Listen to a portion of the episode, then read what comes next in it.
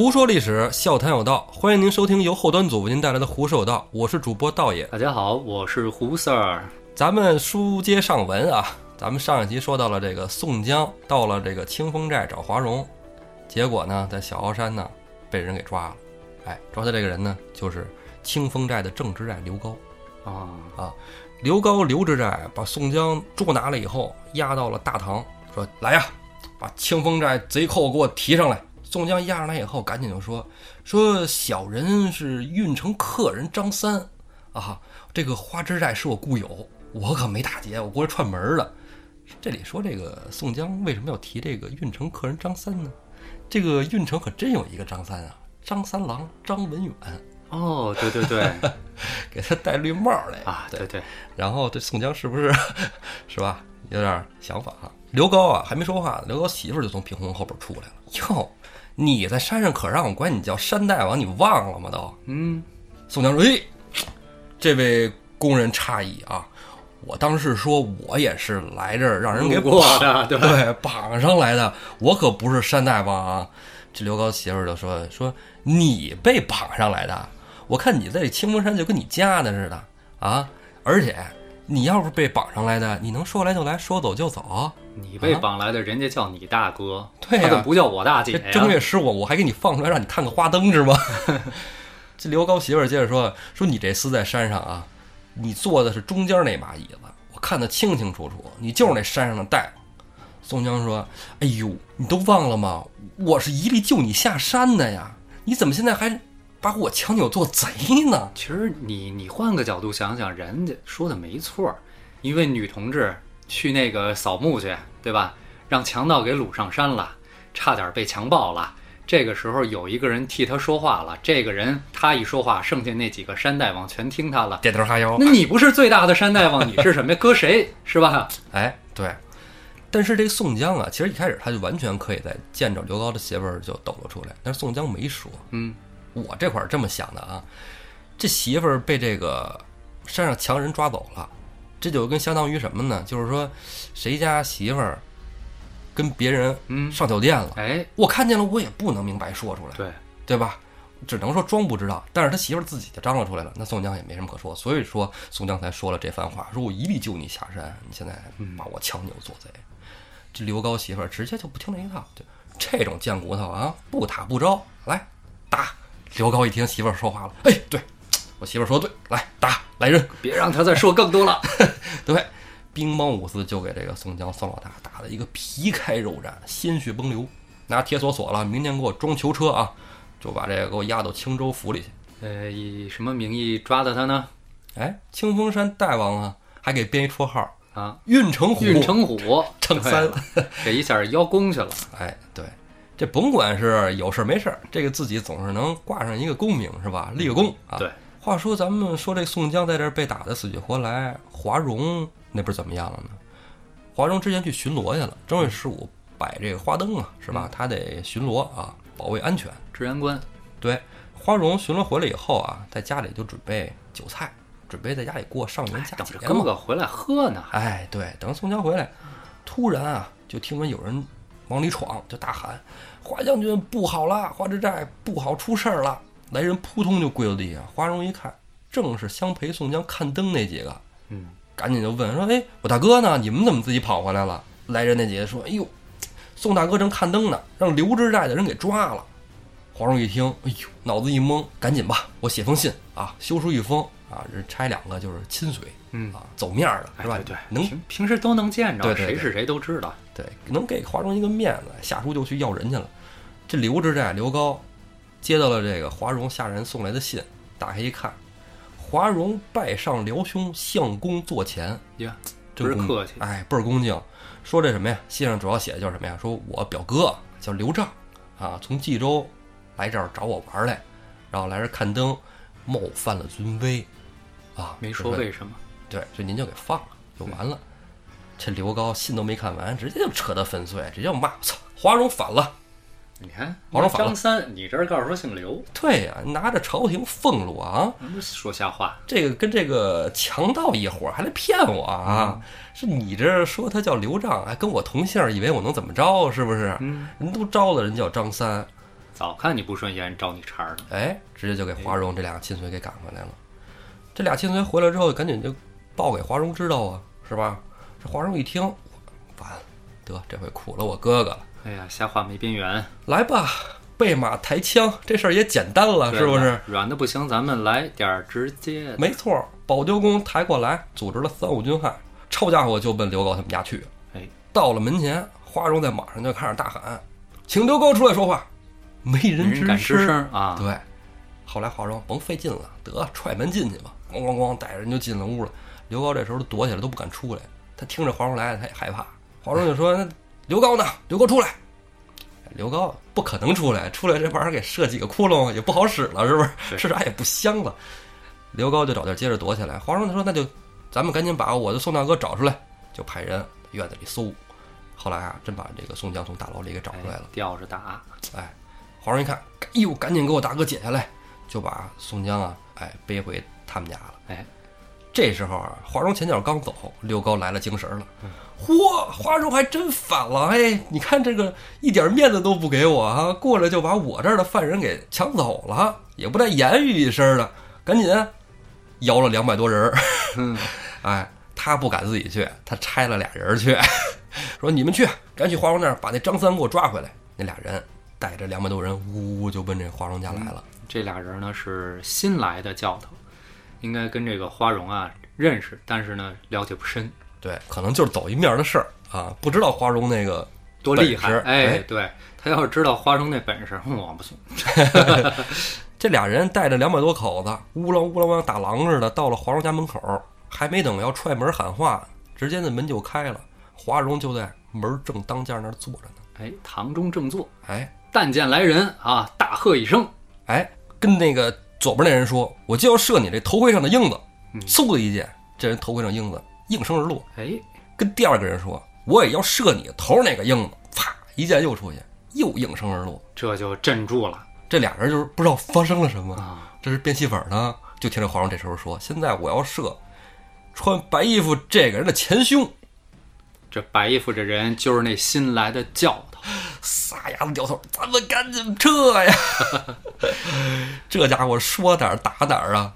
就把这帮人给吓跑了。哎，说到这儿，我就想起两个小故事，一个就是咱们大家都知道这个辕门射戟，啊，哎，三国时候啊、当时这个袁术呢要打刘备，但是刘备所站的这个小沛呀、所在的位置呢，可以和吕布形成犄角之势。啊，吕布怕唇亡齿寒，于是呢前去驰援刘备。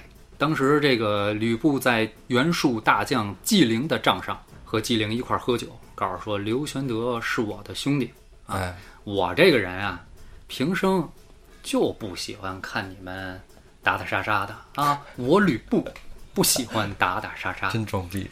我就喜欢当这种和事佬。你们都知道吧？我一向如此，对不对？咱这么着，我也不欺负你，纪灵打不过我，哥们儿，你看啊，吕布一指，在那个帐前啊，立了一杆戟，立在地上。哎他那方天画戟哎是吧？吕布说：“我这一箭啊，要能射着我这戟上这小叉儿，你们啊就别打我兄弟了。我要射不着，你们随便。当然了，这个方天画戟是小说中的东西，嗯，实际上吕布应该是使什么呀？应该是使长矛。长矛啊，哎，这个戟呢，更多的是一种就像仪仗兵用的那种东西似的。哦，哎，这个咱们说回来啊，这个吕布一箭射去，百步之外就射中了这戟的小叉儿。啊，惊的纪灵一看将军神威啊，嗯，由此就退了袁术的兵。这是一个小故事。这就算是吕布卖了这个刘备一个人情儿啊。哎，这个虽然是《三国演义》里的一个桥段，但同样在《三国志》里也有这么一段儿。所以什么意思呢？这是史实。哦，哎，这是史实。另外一个故事呢，也是真实发生过的，在这个南北朝时期，哦，我们都知道这个南北朝时期有一个政权，慕容家的政权，嗯燕，对吧？嗯嗯嗯前燕，前燕的时候呢，他的开国皇帝叫做慕容俊。大燕呢，确切说是前燕有一员悍将慕容翰，他是当时燕国皇帝的哥哥。燕国的皇帝呢，因为嫉妒他这个哥哥的才能，这个哥哥呀，就从他们慕容家呀，逃到了同样是鲜卑的段氏。哦，哎，段氏段氏鲜卑。后来呢，段氏鲜卑被灭了以后呢，他又辗转逃到了宇文鲜卑。哦，到了宇文鲜卑以后呢，他并没有像在段氏鲜卑那样得到重用。这个名将的名字就叫慕容翰。这个慕容翰在宇文鲜卑过得并不得意，但是呢，宇文鲜卑又知道慕容翰是他们整个鲜卑民族的第一勇士。哦，哎我可以不用你，但是我不能让敌人用你，我不能让你回去。嗯，我们都知道这个孙膑装疯卖傻，最后逃回了齐国这么一个故事。对，这个慕容翰啊，也许是看过这个故事，哎，也许他知道这个汉汉民族有这么一个故事，于是呢，他在这个宇文部落呀，也是装疯卖傻，白天光着身子满街的跑，然后呢，休息呢就回到这个猪笼里头和臭猪一块儿生活，装到什么地步呢？几年的光景，慕容翰的两个儿子都以为他爹是真疯了。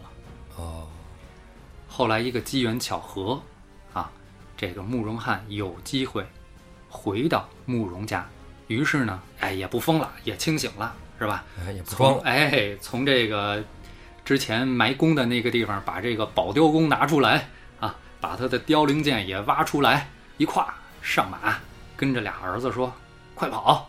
俩儿子一看，我天，爹，你你你你你没疯啊？没疯啊？没疯，快跑！这这这，咱们赶紧回慕容家。那宇文家知道了，能轻易放他走吗？对，肯定得追呀、啊，是吧？于是呢，这个当时这个宇文家的当事人啊，宇文伊斗归，哦，就带了宇文画事人，哎，宇文化事人带着五百人骑着马就追这个慕容汉，不一会儿就把他们给团团围住。这慕容翰，就爷儿仨呗。哎，就爷儿仨，看见这这可能有几十几个随从，哦，看见这五百多人把自己给围了，也不愿意束手就擒，毕竟是这个鲜卑第一勇士。对哎，对对虽然现在我装了几年风，瘦的跟杆儿似的哈，对对对，差一走让我想起了司马懿、司马昭和司马师。这个慕容翰呀，大喝一声，说：“你们追来的这些兄弟们啊，都是咱们鲜卑的弟兄。虽然我姓慕容，你们姓宇文，但是呢，我不想伤了你们。冤有头来，债有主。我虽然这几年装了几年疯，身体不如以前，但是我本事还在。你们要想追我来，恐怕就得伤了性命。这么着啊，我也不空嘴白牙的说说大话。你们哪一位把刀立在地上，哎，就真的有人把大环刀啪往地上一插。百步之外，咱们之前说过，这百步是什么概念嗯啊？一魁，第二步咱们叫一步，这一魁一步就是一米，百步就是百米开外。百米开外。对着周围的人喊道：“我如果一箭能够射中这刀的刀环，哦，你们各找各妈，各回各家。我要是射不中，你们随便上来，咱们干个你死我活。”众人一听，这都知道是自己民族的头号猛将，对，哎，被镇唬住了，拉开宝雕弓。据说他那宝雕弓三弹多的力量。三弹多是一个怎么三弹多的概念呢啊？？三弹多什么概念？这一弹就是咱们现在啊，现在不念弹了，现在字典里都念十。以前说哦一担粮食、两担粮食，现在字典里都念一石、两石啊。咱们还按这约定俗成，这一担搁以前大概就是一百二十来斤我去，市斤，一百二十来市斤，三担就是三百五六十斤。三百五六十斤，咱们练健身的同的这个听友可能知道，三百五十来斤，你靠你拉弓，那就是你的竖脊肌和你的部分斜方肌发力，加上你的三角肌后束，拉开三百多斤。各位，待会儿去健身房划船的这个动作，大家可以试一下单臂划船，拉开这三弹的宝雕弓，架上雕翎箭，哎，噌楞一箭，正中百步之外的刀环之上。啊，为什么之上啊？后头有羽毛，有雕翎卡住了。哦，嘿，你说这一百米之外，你要射这大片刀，面积还大点儿，是吧？人家射刀环，嗯，这宇文兵一看，好家伙，这慕容翰那剑囊里头还得有个百八十支箭。妈的妈，我的姥姥，赶紧跑了，跑吧！我这哎，赶紧跑吧！哎，为什么说这俩故事？嗯我就想说明一个什么问题啊？这两个都是正史上记载的，嗯，哎证明这古人射箭是真准。哎，这花荣射箭不是哎，不是凭空捏造出来的。对。那么咱们再话说回来，这帮人跑了以后，宋江就被华容给救回来了，来了是吧？哎，这时候华容赶紧去看大哥，嗯啊，说大哥你这 一后背伤，哎呦，你看给你打成这德行，咱跟他拼了得了。宋江别别别，贤弟别别别，咱们啊什么时候别惹事儿，别与官府为敌？宋江就这个思。哎，没错，而且你这也上着班呢，我这因为我给你那什么了，是吧？本来我跑路来的，给你惹麻烦，这就够那什么的了。算了算了算了，而且宋江一想，这事儿啊还没发展到这地步。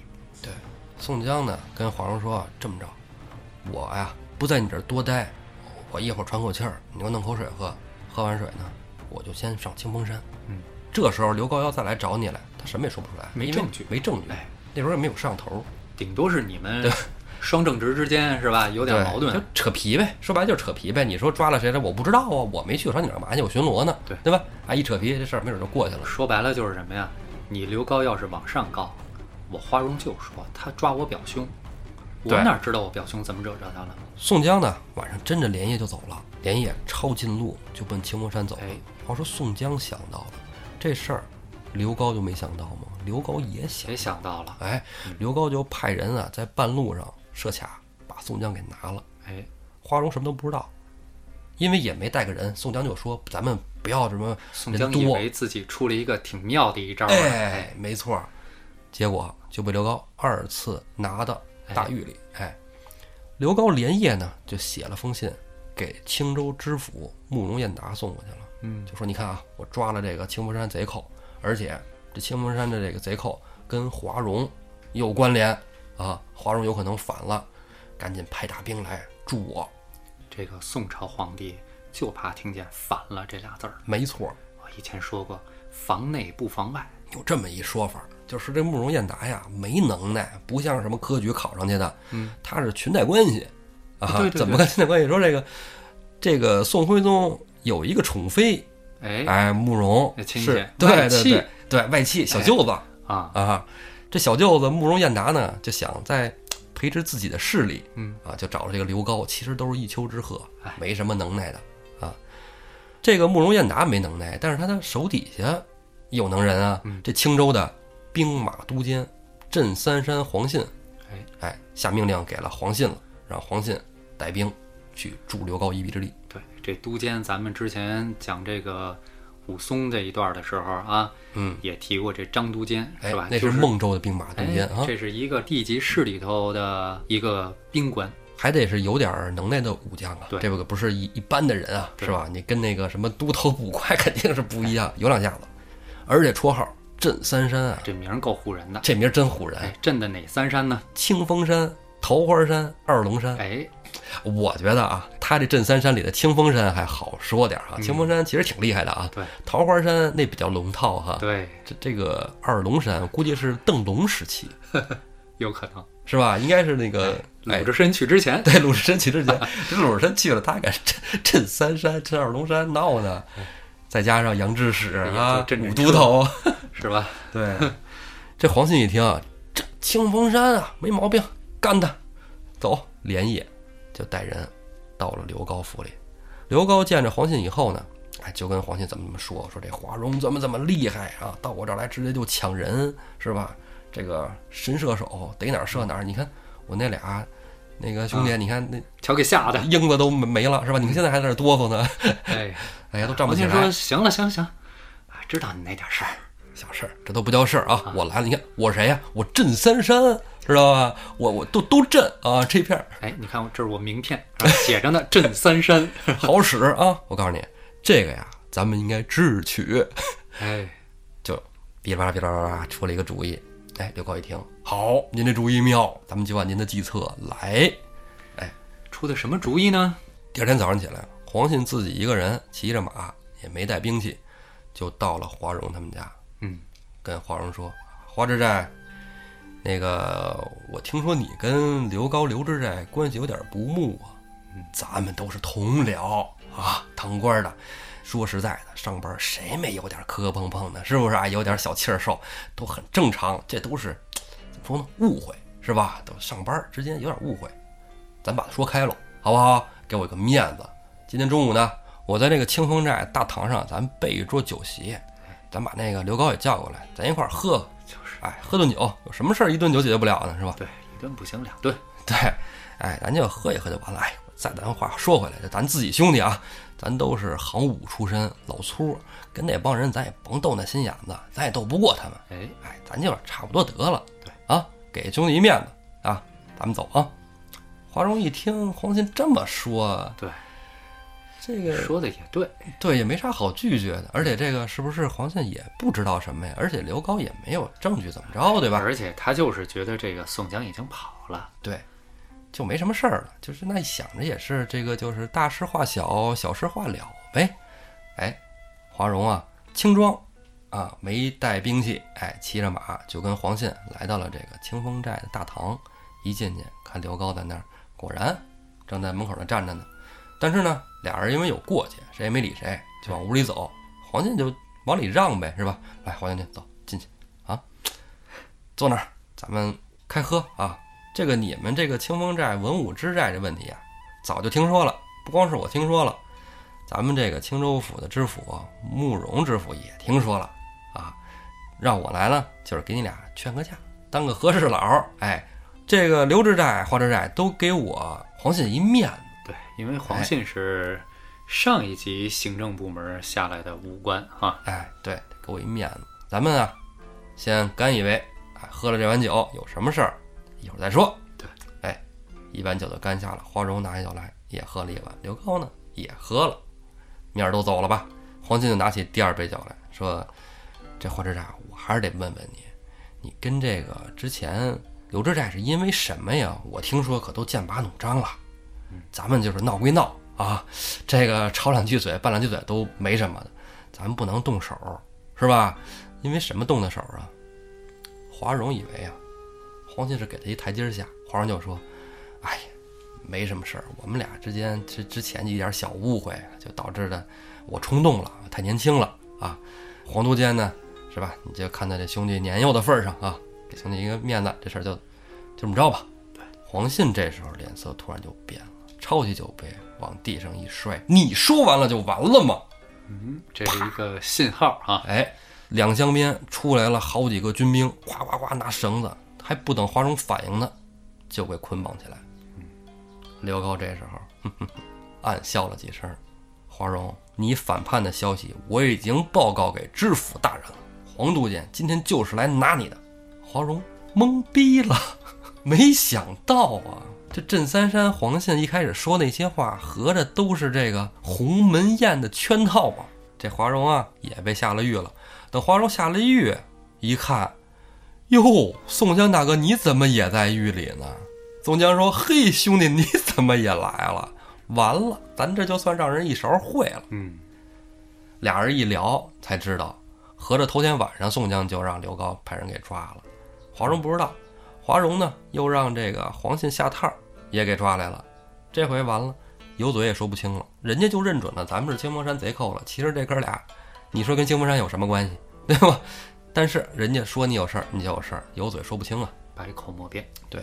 直接就给这哥俩呢打囚车装木龙，第二天就要给他运往青州府。华容毕竟是武官出身，而且也忌惮着华老将军一个面子，对吧？就没给华容那儿写什么贺号，然后给宋江那个囚车上面插个木牌子“运城虎张三”。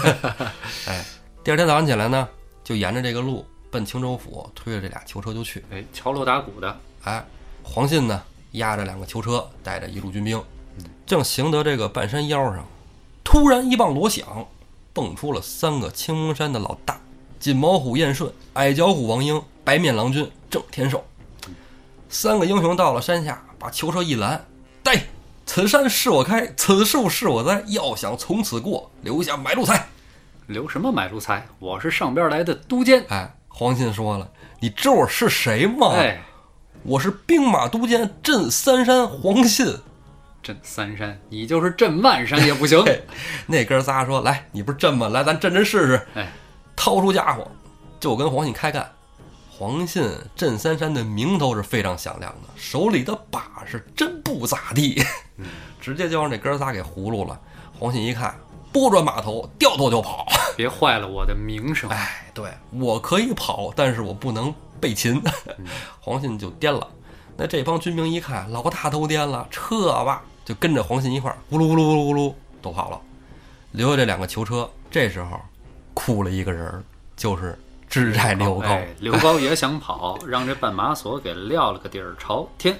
对，这哥几个早就盯住了，这孙子不能让他跑了，绝对就是这孙子坏的事儿。为什么呀？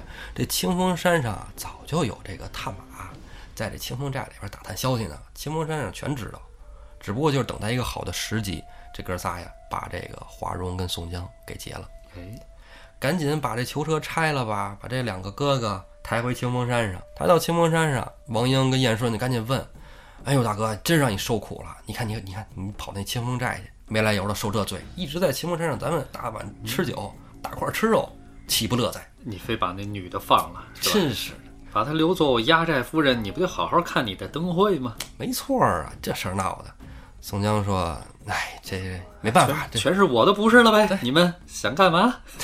过去事儿都过去了，那就这样吧。那怎么着啊？”燕顺这时候说了：“把那畜生给我推来。”两个小喽啰推着这刘高，压着就进了这个大帐。进得大帐，刘高就往地上一跪：“哎呦，好汉爷爷，好汉爷爷饶命啊！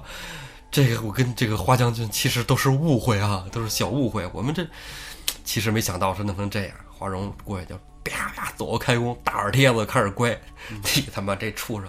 我他妈以为你丫是一个好心的啊，结果你给我来这么一出啊！你跟黄信整这么一出啊，给谁瞧呢？乒乓五四，左右开弓，大嘴巴一顿抽。但华荣抽的也累了，矮脚虎王英边上抽出刀来，得了，您就这儿吧，一刀就结果了刘高兴。宋江到了清风山上，接着养伤。华荣呢，在这就照看着宋江啊。咱们按下清风山不表，说跑回清风寨的黄信。黄信这吃了亏，他也没脸回去呀。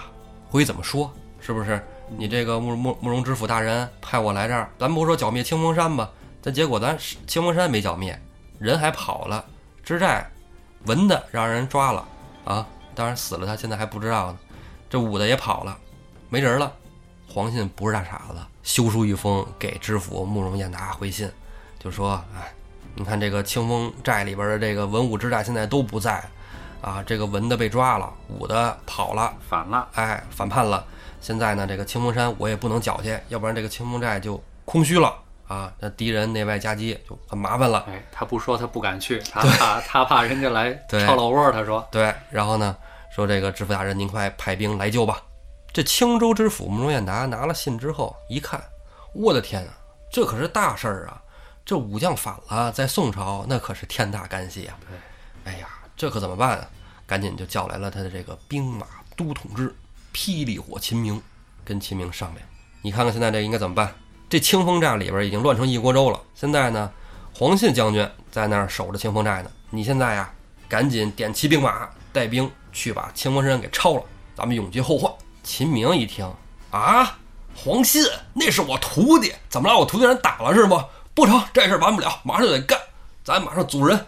我去，你甭管了啊。孟知府，这事交给我了。霹雳火暴脾气，暴脾气，哎，一分一刻都等不了，赶紧点齐兵马就杀奔了清风山。话说这清风山啊，也不是吃素的，早有小喽啰在这个沿途设卡，看着这一大队军兵来了，赶紧往山上回报啊。等报得山上之后，燕顺、王英、郑天寿仨兄弟琢磨：哎呀，这怎么办啊？咱们虽然说清风山不怂啊，但是听说这个青州的兵马都统制秦明可不是好惹的。哥仨正在这一筹莫展之际，这时候华容搀着宋江进到大帐里来，贤弟们莫急，为兄有一计。话说宋江这一计是什么？咱们啊，且听下回分解。